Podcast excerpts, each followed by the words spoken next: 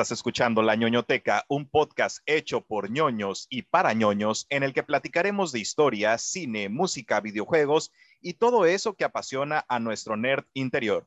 Mi nombre es Raúl Hernández y estoy en compañía de mis amigos Víctor Ruiz y Paco Ponce. Señores, ¿cómo están? Bienvenidos nuevamente a La ñoñoteca.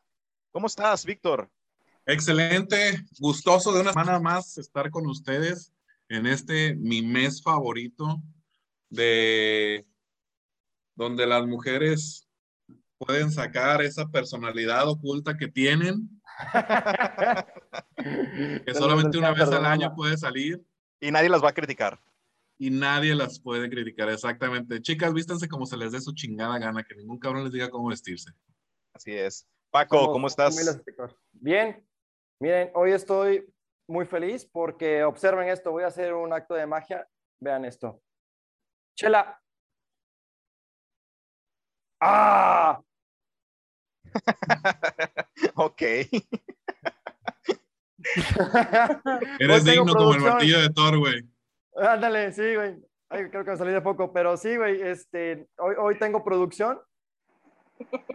Y, y, pues tengo chela a la mano cada vez. Te yo empedó la cámara, güey. Nada más Sí, usted chela. nomás la güey. pediste y se Escucharon que puso- dije chela y se empedó la cámara, es por eso. Bueno, pues qué bueno que tienes producción y además fíjense que les tengo que comentar para los que no nos están viendo que tenemos también una invitada muy especial, una gran, gran amiga y además compañera de podcast en Bade Retro. Hoy tengo con nosotros por primera vez en la ñoñoteca a Anaís Ochoa. ¿Cómo estás, Anaís? No sé qué estoy haciendo aquí porque yo no soy ñoña. Lo siento. Yo soy bien Pero está cool. bien tener un punto que no es ñoño para. Eres la primera opinas. mujer y, y, y, y por el mes como que cuadra, la primera mujer en el podcast. Pero no vengo de putilla hoy, hasta el 31. Pues me, me da mucho gusto que no vengas de esa manera. Hasta el 31 es válido. Muy bien, pues ¿qué les parece si comenzamos, señores? Adelante. Muy bien, empezamos con nuestras efemérides ñoñas y pues déjenme comentarles que el día 22 de octubre fue el lanzamiento del Game Boy Color de Nintendo en el año de 1998 en Japón. Además, el día 28 de octubre en Los Ángeles es el día de Stan Lee. Es principalmente conocido por haber creado personajes icónicos del mundo del cómic como Spider-Man, los X-Men, los Cuatro Fantásticos, Hulk, Iron Man, Thor, Daredevil, Doctor Strange, Black Panther, Ant-Man y la Bruja Escarlata, entre muchos otros superhéroes. Eh, también casi siempre estuvo acompañado de los dibujantes Steve Ditko, y Jack Kirby. El trabajo de Stan Lee fue fundamental para expandir Marvel, a- llevándolo de ser una pequeña compañía a una gran corporación multimedia. Grande, Güey, ¿dónde no mames, el. Game Boy Color, güey, es, es lo mejor, güey, con Pokémon y con Zelda. Sí, No mames. Yo, Yo me jugué acuerdo de- Pokémon. yo me acuerdo del de Red, Pokémon. perdón. Sí, güey, Pokémon, Pokémon Red, Pokémon Yellow y Pokémon Blue. Y luego el Silver y el, y el Golden. No mames. yo me acuerdo del del gol. Ajá, sí, el Yo del me Golden. acuerdo de las musiquitas de. La de, la cara de de no sé de qué chingados están hablando. No mames, güey. ¿Nunca jugaste Pokémon? Bueno, yo, yo invité a Anaís eh, para este capítulo por una razón y ahorita la, la vamos a conocer, ¿no? Bueno, continuamos y el día 29 fue el lanzamiento de Call of Duty, el primer videojuego, y por supuesto el día 31 se celebra Halloween.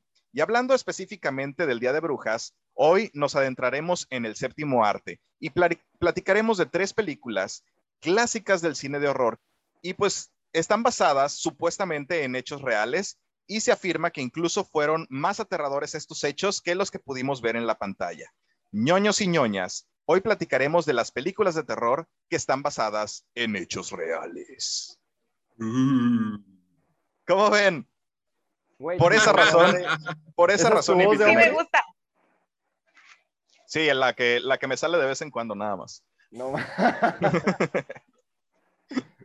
Y pues invité a Anaís precisamente por esa razón, porque ella es una gran fanática del cine de, de terror.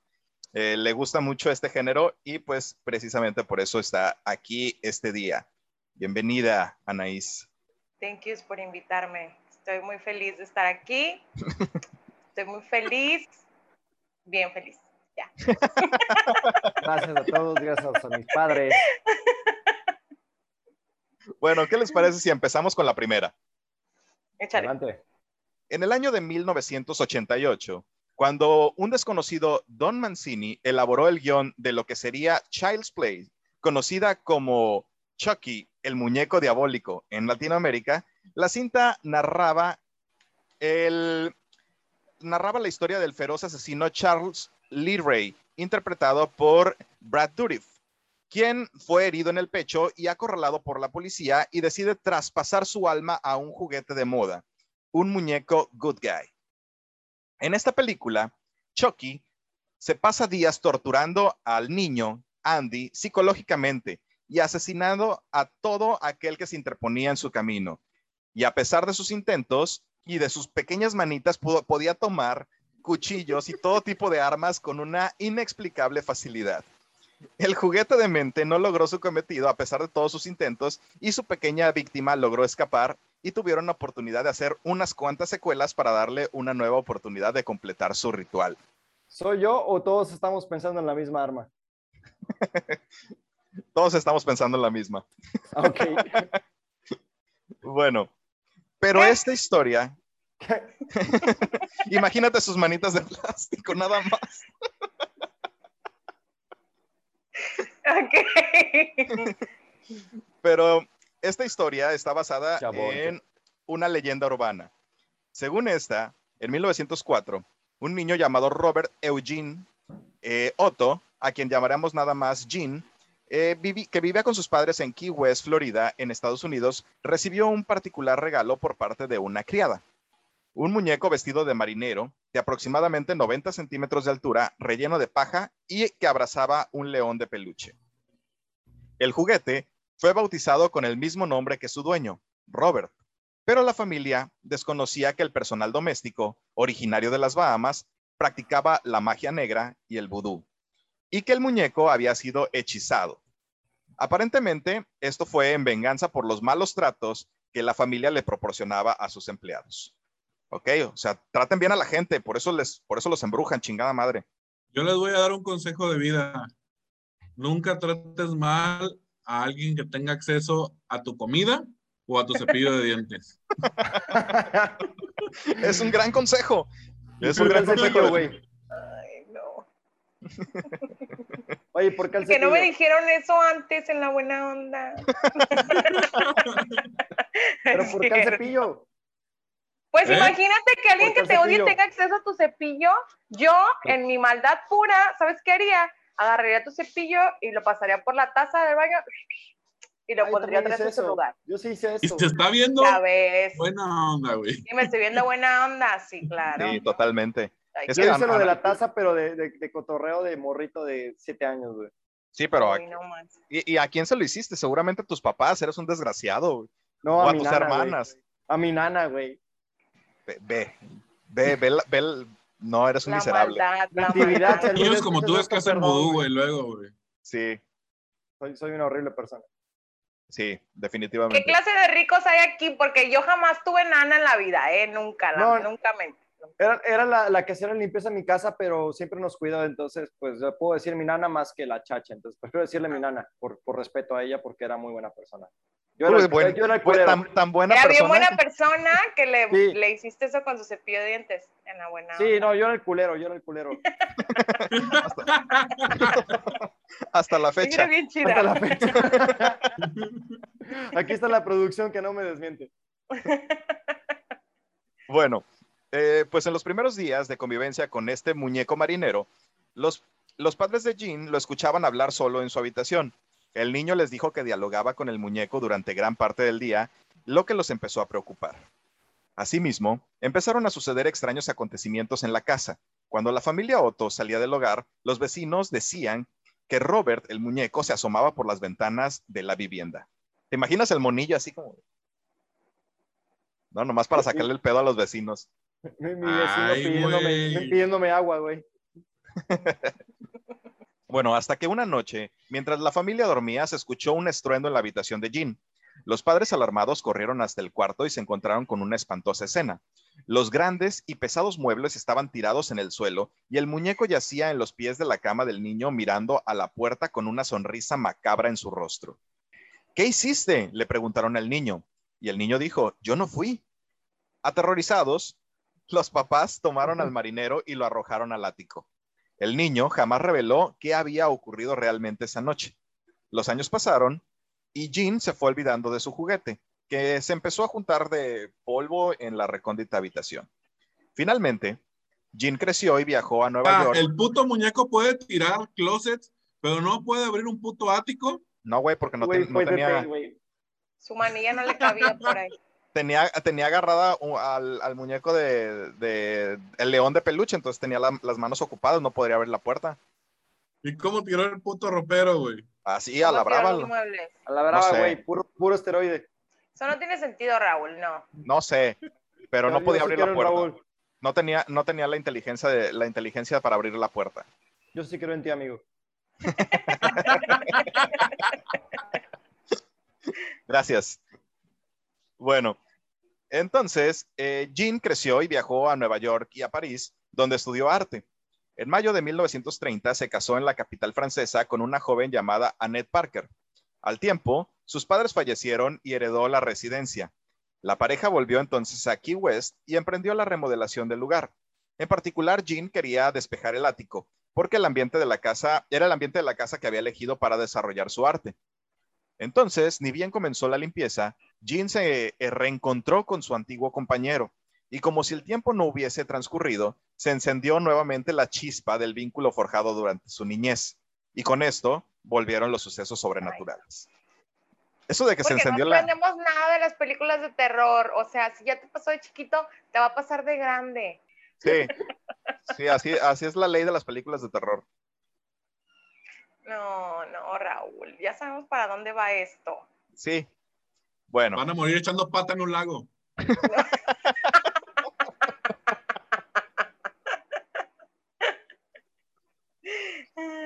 Y van a aventar- ya, van a- van a aventar al mono al lago, güey, va a regresar con una máscara de hockey, güey. Sí, los vas a asesinar a todos. Bueno, entonces decimos que eh, comenzaron nuevamente los sucesos, los sucesos sobrenaturales. La esposa afirmaba que el clima de la, de la casa se tornó extraño y describió que el muñeco cambiaba las expresiones de su rostro.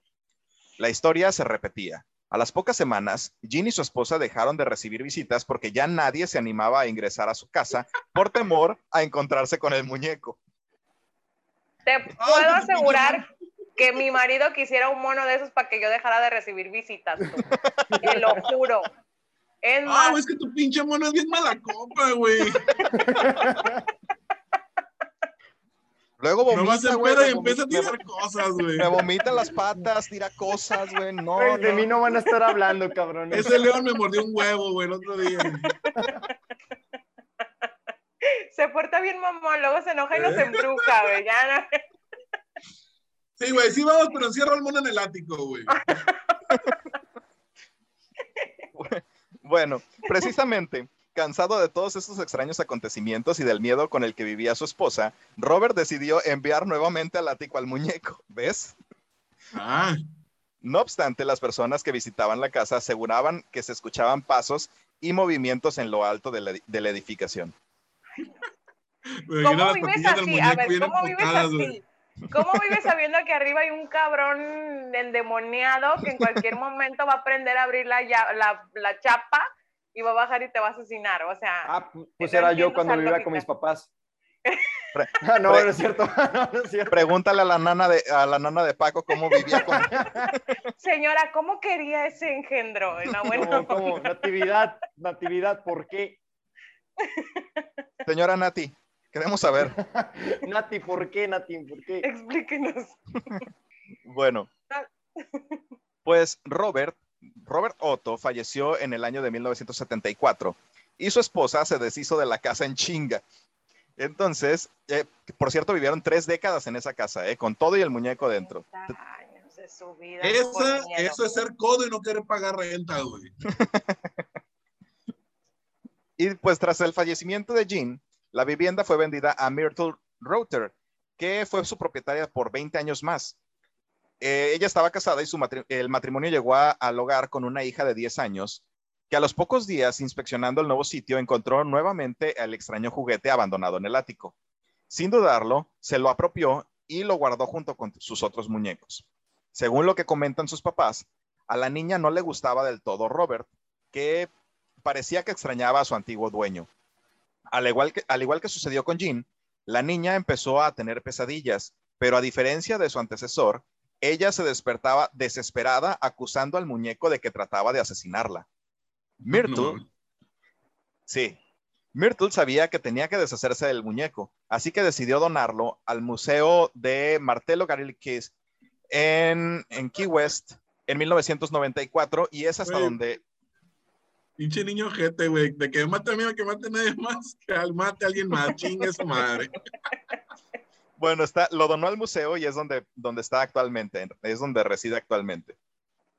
Los escritos y testimonios sobre su leyenda se sitúan en ese museo, eh, donde ha perdurado por años y los trabajadores de la galería aseguran que durante el mes de octubre, cuando se celebra Halloween, ocurren insólitos acontecimientos. Algunos aseguran incluso que por las noches se, inclusa- se escuchan los golpes contra su vitrina. Hasta la fecha, el muñeco que inspiró la, sa- la saga cinematográfica de Chucky que consta de ocho películas y otro, otros cuatro filmes más debajo, bajo su propio nombre, por ejemplo, Robert, La maldición del muñeco, Robert, el juguetero y La venganza del muñeco Robert, probablemente van a venir más películas porque parece que eh, pues los fanáticos del oculto desconocen que la terrible leyenda de Robert es demasiado grande como para mantenerlo en su jaulita de cristal. Yo tengo otros datos, ¿verdad, producción? Sí, sí, sí, sí, sí. No, no es cierto, güey. Ay, no. Sí, yo me acuerdo mucho de, de- de haber visto Chucky cuando sí estaba este, pues, morrillo. Y pues para los que Sí te daba crecimos, miedo. sí, para los que crecimos en ese, en ese entonces, pues sí, ver a un muñeco que abría la llave del gas y hacía que explotara un- una casa o que agarraba el cuchillo con su manilla así, pues, este, pues sí estaba cabrón, ¿no? Güey, o cuando Eh. cambió las balas de, de- de goma por, este, digo, la- los labiales por balas normales, güey. Y- y mataron a todos, güey. Sí, ¿sabes cuál escena me, me queda, me queda a mí muy, muy presente hasta la fecha? Es cuando él hace como un muñequito vudú y, este, y le rompe las piernas a, creo que a un policía, me parece. No, no estoy seguro, a lo mejor nada más me lo estoy inventando en mi cerebro, pero creo que por ahí va una escena. El de- er- ese error de la Matrix, a ti te pusieron ese recuerdo también. No, hombre, eso, no existe. Eso no existe, Raúl. Eso no existe. Bueno, entonces me lo inventé y, y podría yo hacerme una película bastante interesante. A mí la, la escena que, re- que mu- mucho, mucho, mucho recuerdo y que me da mucho asco es cuando están en la juguetería, que sale la güerita, que el Ajá. niño ya lo llevaron a- al... O sea, que ya anda en la matazón, ¿no? El, el, el Chucky. Y que lo deshacen en la... en una cosa, no sé qué, qué, qué líquido le cae y se deshace todo y queda así todo como embarrado y me da mucho asco eso como, pero, o sea, no se muere de ahí, luego otra vez intenta matar. Y Es que nunca se le meten la muere. manguera y lo explotan. Pues es que es un espíritu, ¿cómo quieres? Hay tanto Chucky, nomás brinca, o sea, ¿qué te pasa? No, y luego cuando lo queman, ¿no? O sea, cuando lo queman y... eh, ¿Sabes qué otra escena está chida? Cuando la mamá eh, este, le, lo agarra por la espalda para ver las baterías y se da cuenta que pues realmente no y le tiene... la cabeza. Ajá, sí, esa está chida, esa, esa es una buena Ya escena. sé, Y pues obviamente creo que fue en el 2019, si no mal recuerdo, Anaí, si no me vas a dejar mentir, eh, que sacó, sacaron el remake de, de Chucky que estuvo bastante chafa. Y el muñeco, tengo que decirlo, se parecía a Walter Mercado, güey. Estaba bien culero. güey. Estaba bien feo. ¿Por qué hacen eso? O sea, juegan realmente muy Era feo para que diera más terror. No, hombre, te daba pena en vez de terror. Decías, ay, este vato irá nomás, ¿para que lo hicieron así, pobrecito? No, está. Mira, a mí desde que ya un chino ahí se enojó y lo reprogramó, dije, esto no tiene nada que ver con santería y vudú, o sea, ¿por qué va a ser de terror? Y ya, la- es, es, este, otra película, bye. Sí, no, o sea, le, quitan, le quitan el espíritu. La esencia, la esencia, sí, le quitan todo. Pero a mí sí, definitivamente yo me quedo con la versión del 88. Esa es la, la buena para mí. Yo dejé de ver Chucky cuando ya tuvo novia e hijos. Dije, ay, ya no más. Chucky, ya te está reproduciendo toda la cosa. Esto ya está muy mal. Bye. El hijo, el, el parece que Está re feo el hijo, poco. ¿Qué pedo con el morrillo jon, todo jon lojeroso, el- los pelos así de mono Está en hallado? drogas, Ay, no, está en drogas ese morro. Muy mal. Muy. No, bueno. Bueno, ¿qué les parece si continuamos con la siguiente película? Y es una de las... Tengo que, tengo que decirlo, muchachos, que escogí las películas de, de acuerdo al grado de, de traumatismo que me generaron. Entonces, esta es la siguiente. Entonces, este es tu top 5 de películas que, Top tres. Que me traumaron, las películas que me traumaron. Ah, top 3 de películas que la tres. infancia. Así es. Y esta es una película que no me permitió entrar al mar en mucho, mucho tiempo. Tiburón. Ay. Esa ni es de terror, Raúl, esa no debería Es de terror, aquí. está, está catalogada como película de terror y suspenso. De hecho, aquí lo tengo. Tiburón es una película estadounidense de terror y suspenso. San Google dice que sí es de terror. No, Raúl. Discúlpame, Anaís. Eh, Se estrenó en 1975 y fue dirigida por Steven Spielberg y basada en la novela homónima de Peter Brinkley. En la historia, un enorme tiburón blanco, devorador de hombres, ataca a los bañistas en las playas de Amity Island, lo cual lleva al jefe de la policía local a emprender la caza del escualo junto a un biólogo marino y un cazatiburones profesional. Bueno, Tiburón es considerada una de las mejores películas de la historia del cine. Es el prototipo de taquillazo cinematográfico veraniego y su estreno se recuerda como un verdadero hito del séptimo arte. Fue la producción con mayor, recauda con mayor recaudación hasta el estreno de Star Wars en 1977. Además, recibió numerosos premios a su banda sonora y a su montaje. Bueno, pues y también... te dio talasofobia. Sí, sí, no, de, de hecho, sí, me, sí, no puedo entrar al mar en un buen rato. Sí, de por sí el- la playa no me gusta. eh, y eh, es bastante irónico porque vivo en Puerto Vallarta, ¿verdad? Pero no me gusta la playa. Es el sol el que no nos gusta, amigo. Nacimos en un lugar donde no debimos haber nacido. Sí, Pero somos Sí, la- demasiado pobres para movernos, entonces, pues aquí nos quedamos.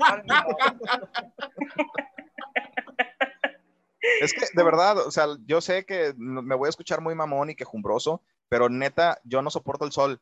Eh, estoy 15 minutos eh, que me dé el, el- el sol y ya estoy como pinche jitomate, o sea, me, me caga, no puedo, no, no puedo con él. ¿Sabes a mí por qué me caga, güey? Porque he trabajado en lugares donde me tengo que solear y yo no, hay gente, güey, que se, que se asolea, güey, y a los días agarra un pinche bronceado mamalón, güey. Sí, Yo, güey, he tratado de mil maneras, güey, de broncearme y ya agarro un pinche anaranjado cheto, güey. Yo soy un cheto con patas, güey. No importa que, que aceite de coco, que aceite de cocina, que lo que tú quieras, güey, ya me puse, güey. Yo sé, voy a terminar anaranjado cheto, güey. Sí, no. yo, yo, no, yo termino como rojo, rojo como la gorra de Mario, güey. No, no sé, un, un rojo así bien culero. No, no, no me gusta. Entonces prefiero evitarlo. Este, y por eso me mantengo a la sombra. Bueno, pues esta, esta película también está basada en hechos reales. Entonces, aunque solo muerden cada año aproximadamente de 10 a 15 personas en el mundo, esta película está basada en una historia de verdad llamada Jersey Man Eater. Todo ocurrió entre el primero y el 12 de julio de 1916, cuando un tiburón blanco joven atacó a cinco personas en la costa este de Estados Unidos, matando a cuatro de ellas. Oye, no, esa de tiburón a mí sí me gustó. No la considero una película de terror, porque para mí el terror tiene que ver con espíritus y eso, cosas paranormales. Pero sea, entonces, ¿en dónde la encajo- encajonarías tú? No es acción. Suspenso. Eh, Suspenso, tal vez. Sí, suspenso. Sí me gustaron, la neta sí me gustaron las películas de terror, sí me las chuto. Recuerdo mi infancia a ver Canal 5 y la película de Tiburón. Este, Pero sí, ¿sabes qué, es lo que, ¿sabes qué es lo mejor? ¿qué? La banda sonora, Sí. la música. Fue un genio el que inventó Sí, esos sí, sí. tonos y dijo, de aquí viene un villano, bye. Sí, buenísimo, buenísimo. Ibas a mostrar algo. Si te iba a mostrar, yo, miren, mi, mi, mi, mi esposo y yo estamos hechos el uno para el otro, según edad, dice. Este, porque tenemos el mismo gusto en, en, en cine. Entonces, déjenme les enseño, le hice un regalo yo de ah, cumpleaños. no mames, qué perro está. Mira, aquí. Está súper chingón.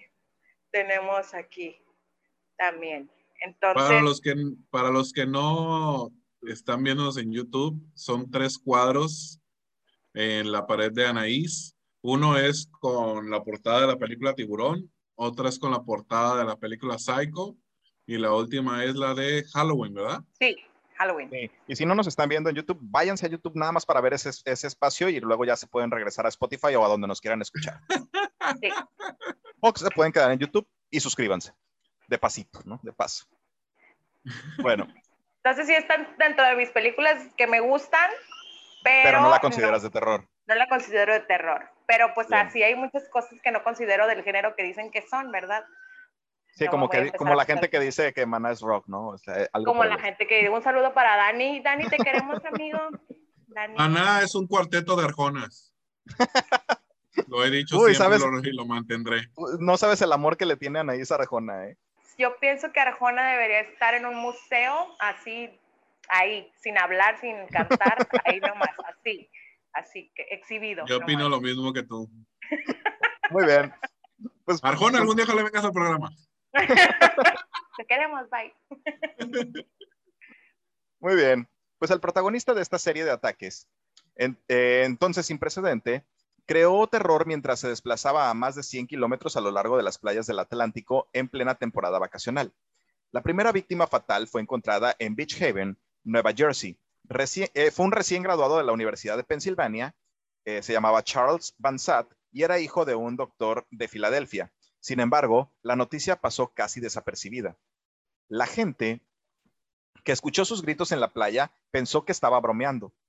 Y los científicos de esa época dijeron que no era posible que fuera un tiburón porque no- los tiburones no tenían la fuerza en la mandíbula suficiente como para atravesar los huesos humanos. Hoy sabemos que los tiburones blancos más grandes tienen una fuerza al morder de hasta 1.8 toneladas, en comparación con la de un león eh, que tiene aproximadamente unos 560 kilogramos. Entonces, pues ahí vemos que sí tiene la fuerza suficiente como para hacerte mierda. Básicamente. Pues ese fue el primer ataque fatal de un tiburón registrado en la historia de los Estados Unidos. Sin embargo, no trascendió.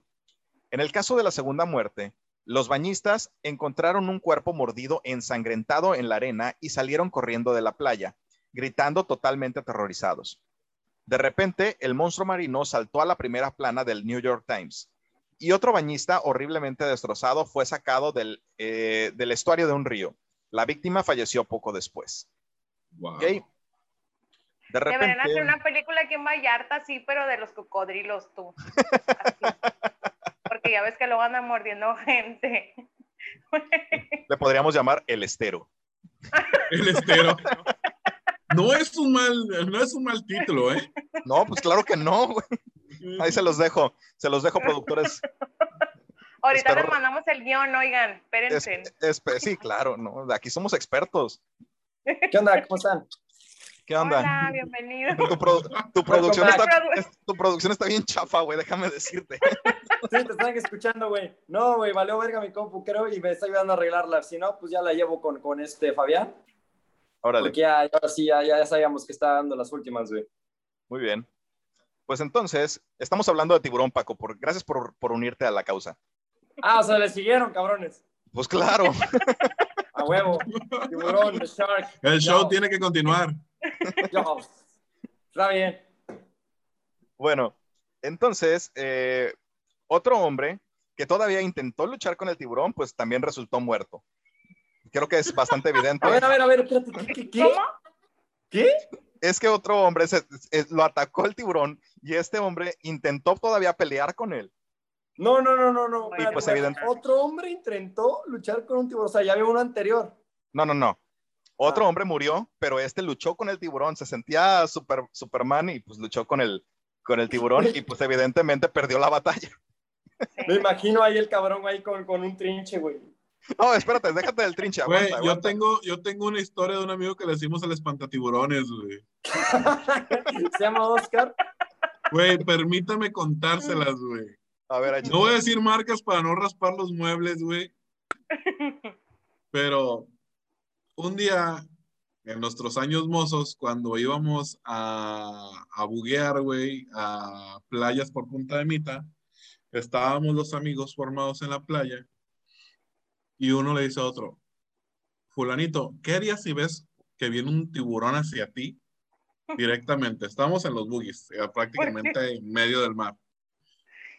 Y mi amigo, pues me cago. Y le voltea con otro y dice, Oye, ¿tú ¿Por qué qué? harías? Pues me cago. O sea, la respuesta popu- popular fue, pues me cago, güey. Entonces mi amigo, el espantatiburones, dice, pinches pendejos. Dice, yo lo primero que haría sería sumergirme. Dice, y cuando lo vea venir de frente, esquivarlo y ponerle un potazo en la nariz. Porque si ustedes no saben, el punto más vulnerable de un tiburón es la nariz. Y en ese No momento él iría huyendo. No mames, soltamos una carcajada, güey. Ja, ja, ja, porque aparte, este, no lo imaginamos sumergido, flotando en el mar esperando el tiburón para ponerle su putazo. Sobre todo, que, ahí- sobre todo que vas a tener la misma fuerza debajo del agua para soltarle un chingadazo al tiburón. Bueno, él, él, él, él, ¿verdad? él en su mente, sí.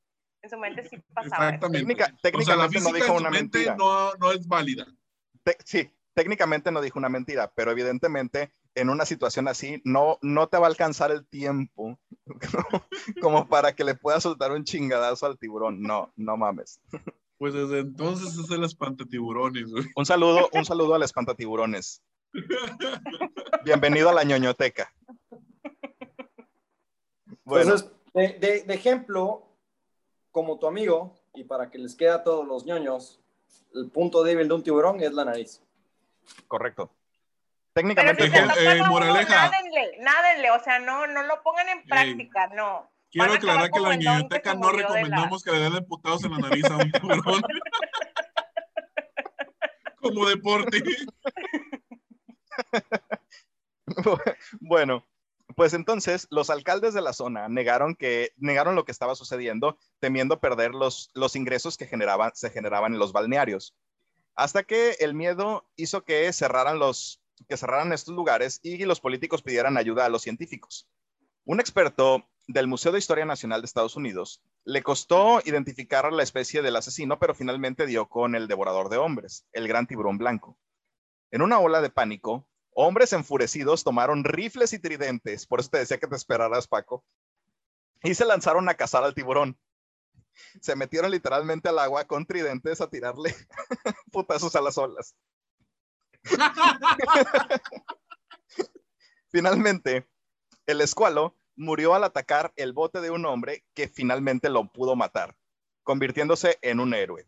El tiburón tenía 7 metros de largo y en su interior pudieron encontrar los restos de algunos humanos. No mames. Así es. Pues esa fue eh, Tiburón, Paco, te la perdiste, pero pues ahí está, ahí está. Muy bien. Y pues tenemos ahí a, a la gente de, de producción de, de Francisco. ¿Por qué, no, ¿Por qué no nos presentas, Paco? Hola mamá, ¿cómo estás? Ah, el Salvador Lenguas, Le- Lenguas, perdón. No, él es, buen amigo, Salvador Luengas, que no quería aparecer. Eh, era la producción de hace rato el que me pasó la cerveza. Él estudió cine y hizo su, su tesis a base del, del cine de terror. Entonces, es un experto. No sabía el tema, se lo, se lo supo apenas ahora que, que estuvo aquí sentado viendo el podcast y dijo, güey, no quiero participar, pero quiero participar. Le dije, ya, ya, hasta que hago mi compu. Sí, siéntate, siéntate. Siéntate, vente, vente a la rodillita. Qué chido que, están, que estás con nosotros, Chava. Eh, mucho gusto y vamos a darle porque es la última película. Y esta película hizo que me traumara de por vida. De por vida. Para los que vieron, para los que vieron va de retro en su momento, eh, los que me siguen desde entonces ya conté esta historia, pero para los que apenas están empezando a seguirnos como la ñoñoteca, les tengo que contar. Yo vi esta película cuando tenía cinco años y desde ese Es que momento también te mamaste, güey.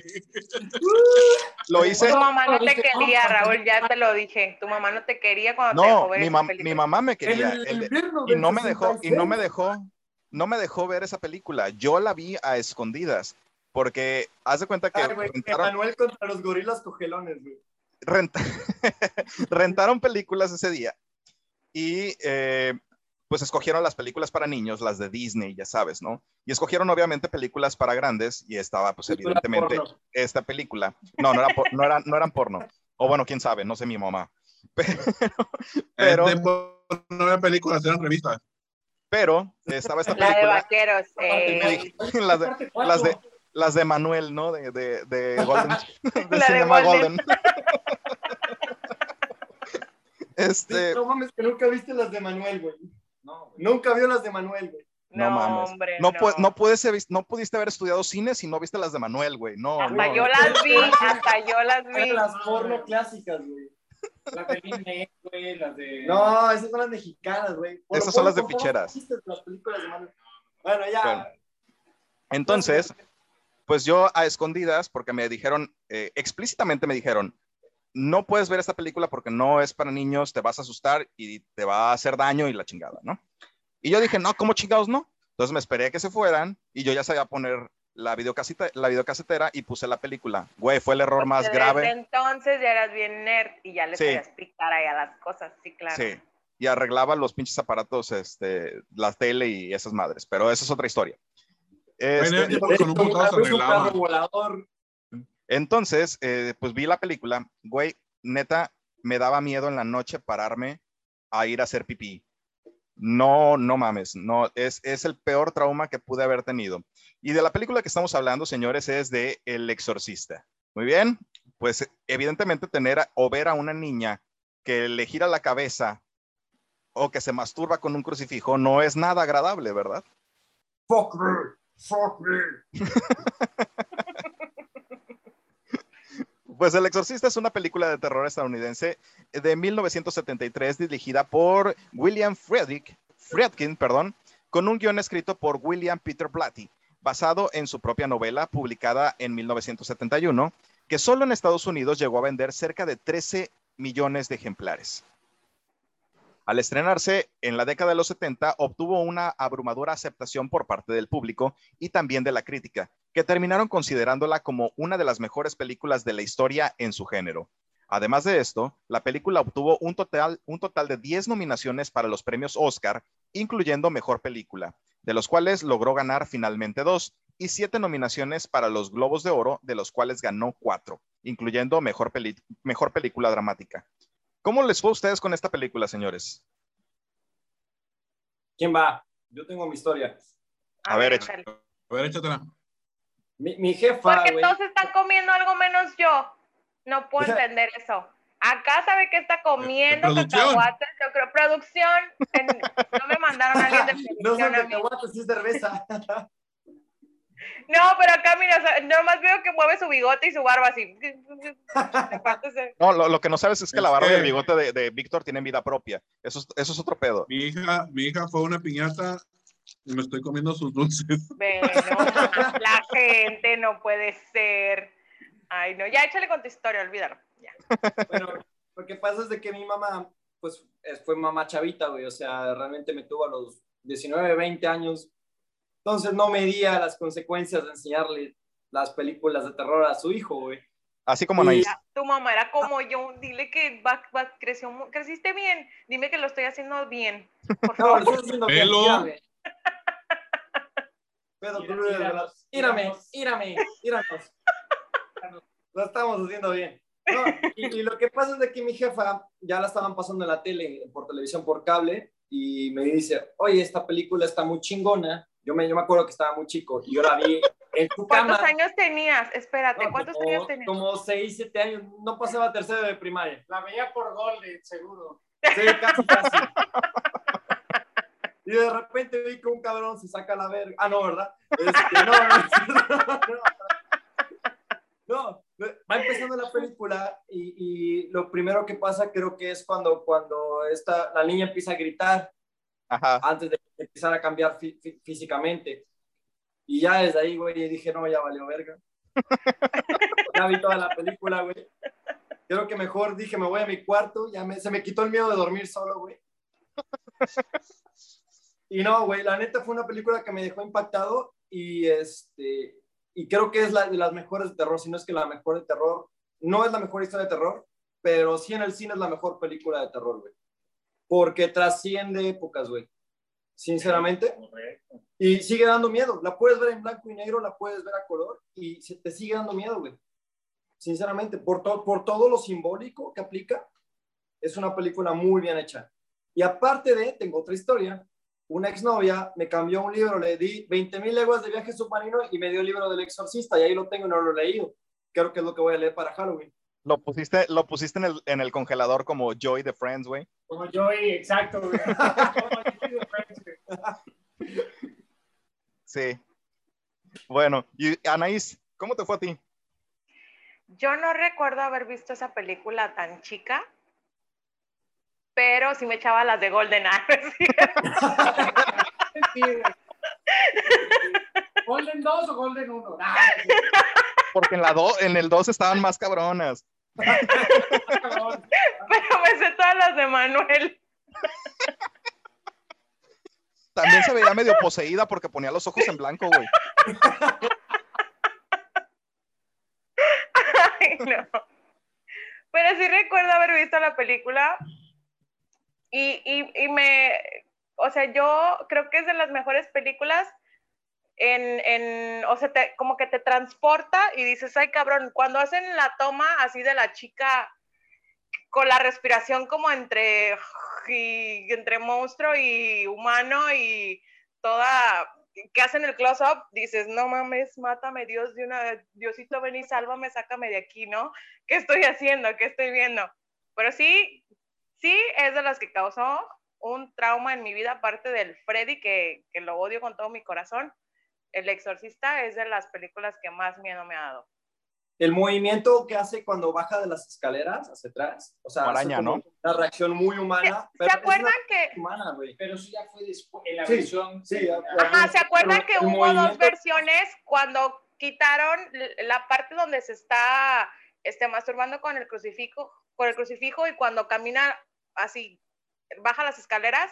Eso sal- salió hasta la segunda versión, ¿no? Cuando Sí, ya fuera se como pusieron la material versión, la versión extendida. Eso lo hicieron, déjame te cuento, porque en ese tiempo se, se alcanzaban a ver los cables de la, de la niña y no los pudieron remover digitalmente. Entonces, ya con, las, con la nueva tecnología lo pudieron hacer. Y por eso salió hasta hace poco, hasta hace poco lo, lo sacaron. Ajá, pero sí es, es un dato ahí curioso.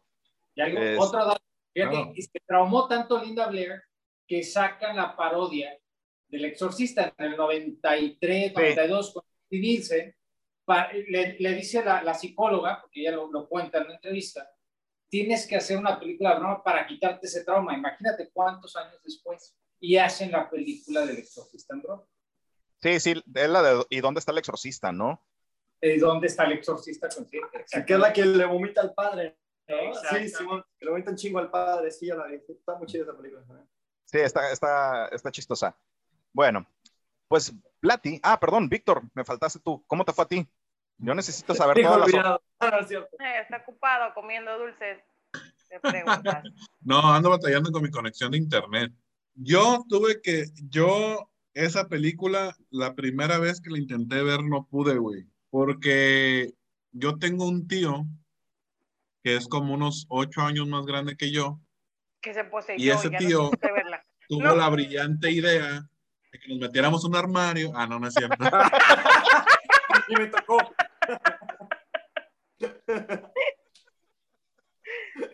No, de que de, de rentar toda la saga de la profecía, Ok. más la del La exorcista. del exorcista. Ay, no. Entonces, sabrán que para cuando terminé la saga del, de la profecía, que son larguísimas las pinches películas, ya me zapateaba un ojo con el pávido návido. Total, ese, ese día yo creo que yo tendría unos 16 años. Le pedí a mi mamá dormir ahí, güey. Lo cual me dijo, estás pendejo, no caemos en la cama y me, y me hizo dormir en el piso. Güey, es que más. es- y ya después de cierto tiempo, dije, bueno, ya la voy a ver, güey. La segunda vez tampoco pude, güey. Hasta de una tercera vez fue cuando ya pude, güey. Ok. Me tomó tres intentos poder ver el exorcista. Ella güey. tenía como 21 años cuando la vio. Desde, No, fue hace desde- dos semanas. La verdad, güey, yo la vi hasta los 29 y tengo 28. No, la verdad, para mí sí fue, sinceramente sí fue un, un trauma muy, muy fuerte. Eh, pero después de ver esa película, tengo que decirlo que ninguna otra película de terror me ha generado pues ya nada, ¿no? O sea, terror. ya, ya no me, ya no me asusto tan fácil, pues. Después de ver eso, ya, ya no. ¿Puedo decir algo? ¿O dices tú algo? Bueno, hace poco, güey, yo, yo, yo me empecé a hacer desde, yo soy new fan de Stanley Kubrick, güey, empecé a descubrir sus películas hasta hace poco. Y no es película de miedo, es más de suspenso, pero desde que yo vi The Shining, güey, Ok. no mames, güey, todas las películas de miedo actuales se me hacían bien pendejas. Y vi The Shining, la vi aquí en mi, en mi estudio, yo solo, güey, y dije, no mames, me dio miedo, güey, y es más suspenso y más diálogo. Pero el mismo diálogo me entró tanto que me dio miedo, güey. The Shining se me hace muy buena película, güey. Es buenísima. Sí. Lo de los momentos, ¿qué decía este güey? No, la de eso, la de Ah, de sí. los 90. Y, ah, Sí, sí, de los sí, 90. güey. No la nueva. Claro. No, La- no, no. La, la Pero miniserie. La miniserie. Ana- Anaís y yo ya, ya hablamos de, de, de It y precisamente la escena, la escena que, que más coincidimos en que la escena que más nos marcó fue cuando sale de la, de la alcantarilla. El baño. El, pa- el Sí, payaso. Y es así como de, wow, güey. Sí. Sí, es muy ¿Sabes bueno también. El libro, esa escena no sale tal cual como pasa en la película.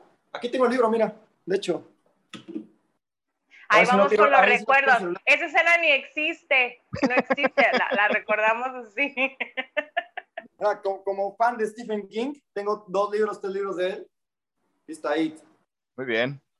Bueno, como se darán cuenta, Paco ha tenido problemas de, de, de la estabilidad de su celular, pero es porque ya está un poquito pasado de copas. Pero no se preocupen, es, es El parte de... celular, no él. El celular, no él. Bueno, continuamos. Ah, no, Chava, no nos has dicho cómo te fue Sí, no han dicho, no han dicho cómo se, cómo. Tu experiencia sexual. Digo, tú, tu experiencia. eh, con Golden. Bueno, cuando tenía 15. Ah, no es cierto. Con esa película. Mi mamá fue la que me enseñó todo lo de miedo. En verdad me enseñó a Mira, leer. las mamás. y tenía 12 años, 10 años, y me puso eh, pues la El Exorcista. Para mí fue una película que me traumó completamente. O sea, no la pude ver después de 10 años. pues. O sea, la veía en la tele Y la brincabas. Sí, a huevo. Sí, sí, A todos, creo que a todos nos pasó eso. Lo que pasa es que hasta la fecha los efectos, el maquillaje y todo, es muy bueno. ya no existe ese cine. Ahorita el cine No, ya se todo es digital. Todo digital. un poquito lo trajo de vuelta el, de, el del conjuro, un poquito puede ser este James Wan, pero ya ese cine no existe. Sí, totalmente de acuerdo. Totalmente de acuerdo. Bueno, pues continuamos ahora sí. Blatty, el autor de la novela, explicó que el argumento se inspiró en un hecho verídico sobre el que empezó a trabajar cuando aún era un estudiante universitario.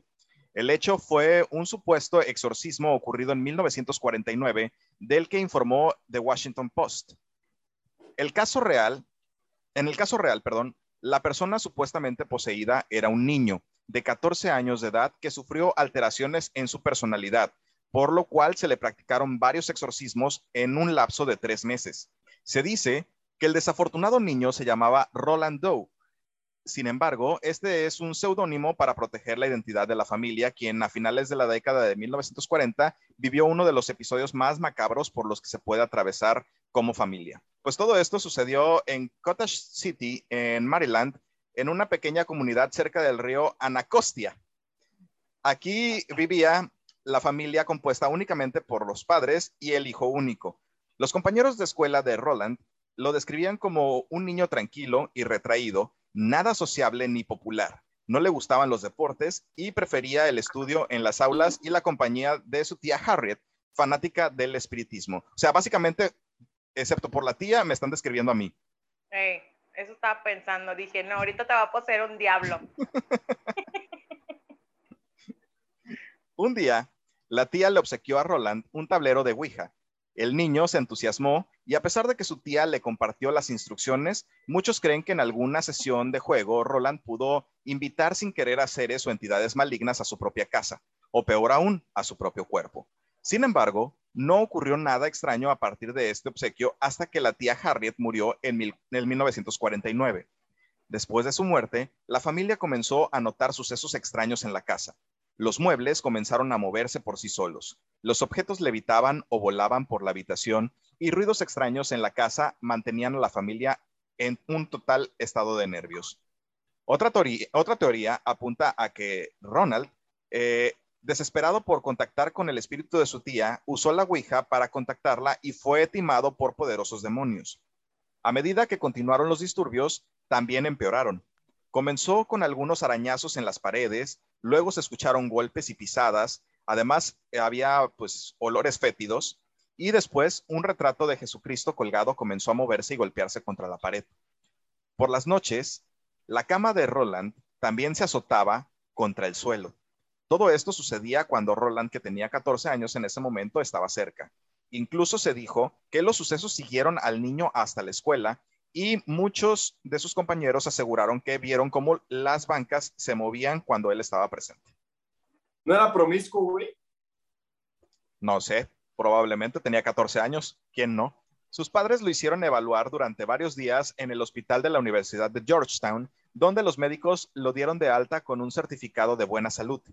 La familia buscó orientación con psicólogos y religiosos. Así es como contactaron con un pastor luterano de nombre Luther Miles Schultz, quien curiosamente estaba interesado en la parapsicología. Schultz corroboró las afirmaciones de una actividad inusual que estaba experimentando la familia y les dijo a los padres que deberían consultar con un sacerdote católico que estuviera familiarizado con el exorcismo. ¿Ok? Entonces, el niño iba, empeorando mostraba una total aversión a los objetos religiosos y hablaba con una voz gutural, muy diferente a la suya. Fue tratado por más de un sacerdote y en diferentes lugares. Uno de los casos más famosos fue el intento de exorcismo de Edward Hughes, quien realizó el exorcismo en el hospital de la Universidad de Georgetown. Ronald orinó por toda su cama y comenzó a gritar y maldecir a los sacerdotes. El exorcismo nunca se completó ya que el niño pudo escapar de las ataduras y lastimar al sacerdote. Porque le tenían miedo que los miaran. ¿Quién no, güey? El conjuro más poderoso contra un sacerdote es que los intentes miar, güey. O que los vomites. Marcando territorio, güey, como los perritos, güey. Atrás está cargada el burro encuerado, güey. Eres mío, eres mío. Pues la familia se puso en contacto con un sacerdote católico que también era profesor en la, en la Universidad de San Luis. Raymond Jane Bishop, siendo el académico que era, mantuvo un registro diario de los eventos que ocurrieron mientras trabajaba con Roland, preparándose para eh, un segundo exorcismo. Para este segundo y último intento, el niño estaba atado a una cama para evitar lesiones a sí mismo y a los demás, pero los preparativos no fueron suficientes para mantener al niño calmado durante el ritual, quien presentaba severos episodios de violencia e ira. Esto sucedió el lunes de Pascua de 1949 en una habitación apartada del hospital durante el exorcismo. Pero no estaba solo con el padre, ¿verdad? O sea, había más gente. no, creo que estaban más, creo que había más gente. Qué bueno, me da mucho gusto. porque solo y amarrado a la cama. Sí, no, amarrado y luego chiquito el niño, no. ¿Y con el padrecito? Me da más miedo eso que el exorcismo. Sí, a mí también. Sí. Durante el exorcismo comenzaron a aparecer palabras y marcas, así como rostros demoníacos en el cuerpo del niño, quien también hablaba en latín a pesar de desconocer por completo el idioma. Los sacerdotes asistentes pidieron a San Miguel que expulsara a Satanás del cuerpo de Roland. Le pidieron y le gritaron a San Miguel que, le dijeron que San Miguel pelearía por el alma de Roland y minutos después, Roland salió de su trance y simplemente dijo, se ha ido. La sala donde tuvo el lugar del exorcismo fue sellada para evitar el acceso y en 1978 el hospital fue demolido. ¿Cómo ven? Wow. Usted, a ver, a ver una pregunta. Aquí en producción dicen que si ustedes han estado en algún exorcismo alguna vez. Yo no. Aquí yo no, pero mi esposo sí. No, no es cierto. Aquí te vale que sí, güey. Pero le da culo y está sacando la cerveza y, le da así, pues, pues. Sí, yo, no, pero mi esposo sí, y él sí, él sí está muy marcado por ese asunto. Le da mucho miedo ver escenas de exorcismos porque dice que sí son muy similares, o sea, muy acercadas a la realidad. Ya la neta nunca he visto... O sea, yo, yo independientemente que sea realidad o ficción, el, el, simple hecho, no ser el exorcizado, sino de verlo, sí te marca psicológicamente. Sí. Y aquí me va a decir, no, a ver, cuéntate tu historia. No hay historia, güey. Ah, no, estoy preguntando. Ah, no, le da culo contar. Le da culo contar. Bueno, para los que, para, aquí creo que todos somos fans de leyendas legendarias. Hay un capítulo, un capítulo dedicado precisamente a este tema. Eh, y se, según Badía, lo que dice es que el niño pues había generado todo esto con su mente prácticamente, ¿no? Era una actividad eh, psicológica, parapsicológica. Básicamente era, él, él, había generado un poltergeist y esto es lo que, lo que generaba. Yo no sé, pero si lo dice Badía, yo le creo.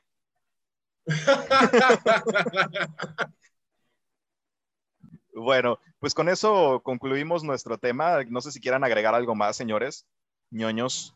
Te cuente el exorcismo que viste, platícanos, ¿qué pasó? Fue un viaje a Cuba y pues ya ves que allá. Mira, ya en Cuba practican mucho la santería, sí, cierto, fue verdad. Yo, Exactamente. Y también exorcismos, como en todas las religiones, ¿eh? O sea, no nada más. En, déjame, pongo a Doc para esta historia. Bajen las luces. Aquí no porque me da miedo, pero. Vayan corriendo por el agua bendita y el rosario. Cabrón. ¿no? Y, y, nos llevaron, ¿no? A ver a, alguien que está en la santería y todo. Y dicen, no, no pueden pasar de una puerta porque van a hacer un exorcismo. Obviamente no es el, el clásico del exorcista, ¿no? Se le bota la cabeza y todo. Pero yo estaba atrás de la puerta y empiezo a escuchar que la voz le cambia. ¿No? Una mujer así, ¡ah! súper gutural. Horrible. Entonces sí puedo decir que, que, que sí hay un cambio de voz. No sé si era actuado para los turistas, no sé qué, pero sí se me quedó muy grabado eso, que, que sí cambian. ¿no? Sí. Bueno, a, a destacar eh, muchos, muchos casos son confundidos, son situaciones que son meramente médicas. Como esquizofrenia, como epilepsia, y son confundidos con que se les metió el demonio, ¿no? Entonces ahí hay, que, hay que diferenciar o hay que tener sobre todo eh, el apoyo de, de la gente que sabe, llévenlos al doctor, que los evalúen, y, pues si no encuentran nada, pues ahí ya, ya, ya estaría de pensarse. Yo no sé, eh, yo soy un poco escéptico en, en, ese sentido, porque no soy muy religioso, pero eh, hasta la fecha me sigue dando culo ver, ver el exorcista, entonces pues no puedo opinar mucho al respecto, la verdad. Por algo. No, no, y, y, yo como tú, Raúl, o sea, yo soy un poco escéptico, pero como ya lo he dicho anteriormente, yo, yo soy muy fiel a lo, que, a lo que he leído y parte de eso es la Biblia satánica, que como ya lo he repetido en varias ocasiones, es, una, es un libro no teísta, o sea, que no, no aplica cosas religiosas. No es religioso. Uh -huh. Exactamente, y espirituales, para los que no sepan, lo vuelvo a repetir, no es teísta, dice que el diablo no existe para que no tengan esa idea. Este, Cancelado de YouTube. ya sé, ¿verdad? Este, no, o sea, te dice, no lo creas, pero si alguien te lo echa encima, tampoco te lo lleves a la ligera. O sea, porque tú te lo llevas a la ligera y por confiar y, que, y querer demostrar que no existe, te confías y te va mal. Y la otra persona va a decir, fue porque no creyó. Entonces, o sea, no creo, pero también me cuido de eso. Ok, muy bien. Y por, con esa super reflexión, yo creo que podemos dar por concluido nuestro, nuestro podcast. Eh, muchas gracias a Chava, eh, muchas gracias a Anaís por estar, por estar con nosotros. Producción. Fue un gusto. Fue un gusto tenerlos con nosotros y que compartieran sus experiencias de miedo eh, y, y, sobre todo de, de estas películas que, que, siguen siendo y se, y se, van a seguir considerando como, como de las grandes producciones cinematográficas de la historia. ¿no? Muchas gracias. Víctor, muchas gracias Paco, como siempre. Eh, nos pueden seguir en todos lados como la ñoñoteca. Estamos en, en, Spotify, en Apple Podcast, Google Podcast y prácticamente cualquier plataforma de podcast. Además, estamos en YouTube. Nos pueden seguir, eh, suscribirse y darle me gusta. Y pues con eso terminamos. Muchas gracias y nos estamos viendo, espero, la próxima semana. Hasta la próxima. Nos vemos. Bye.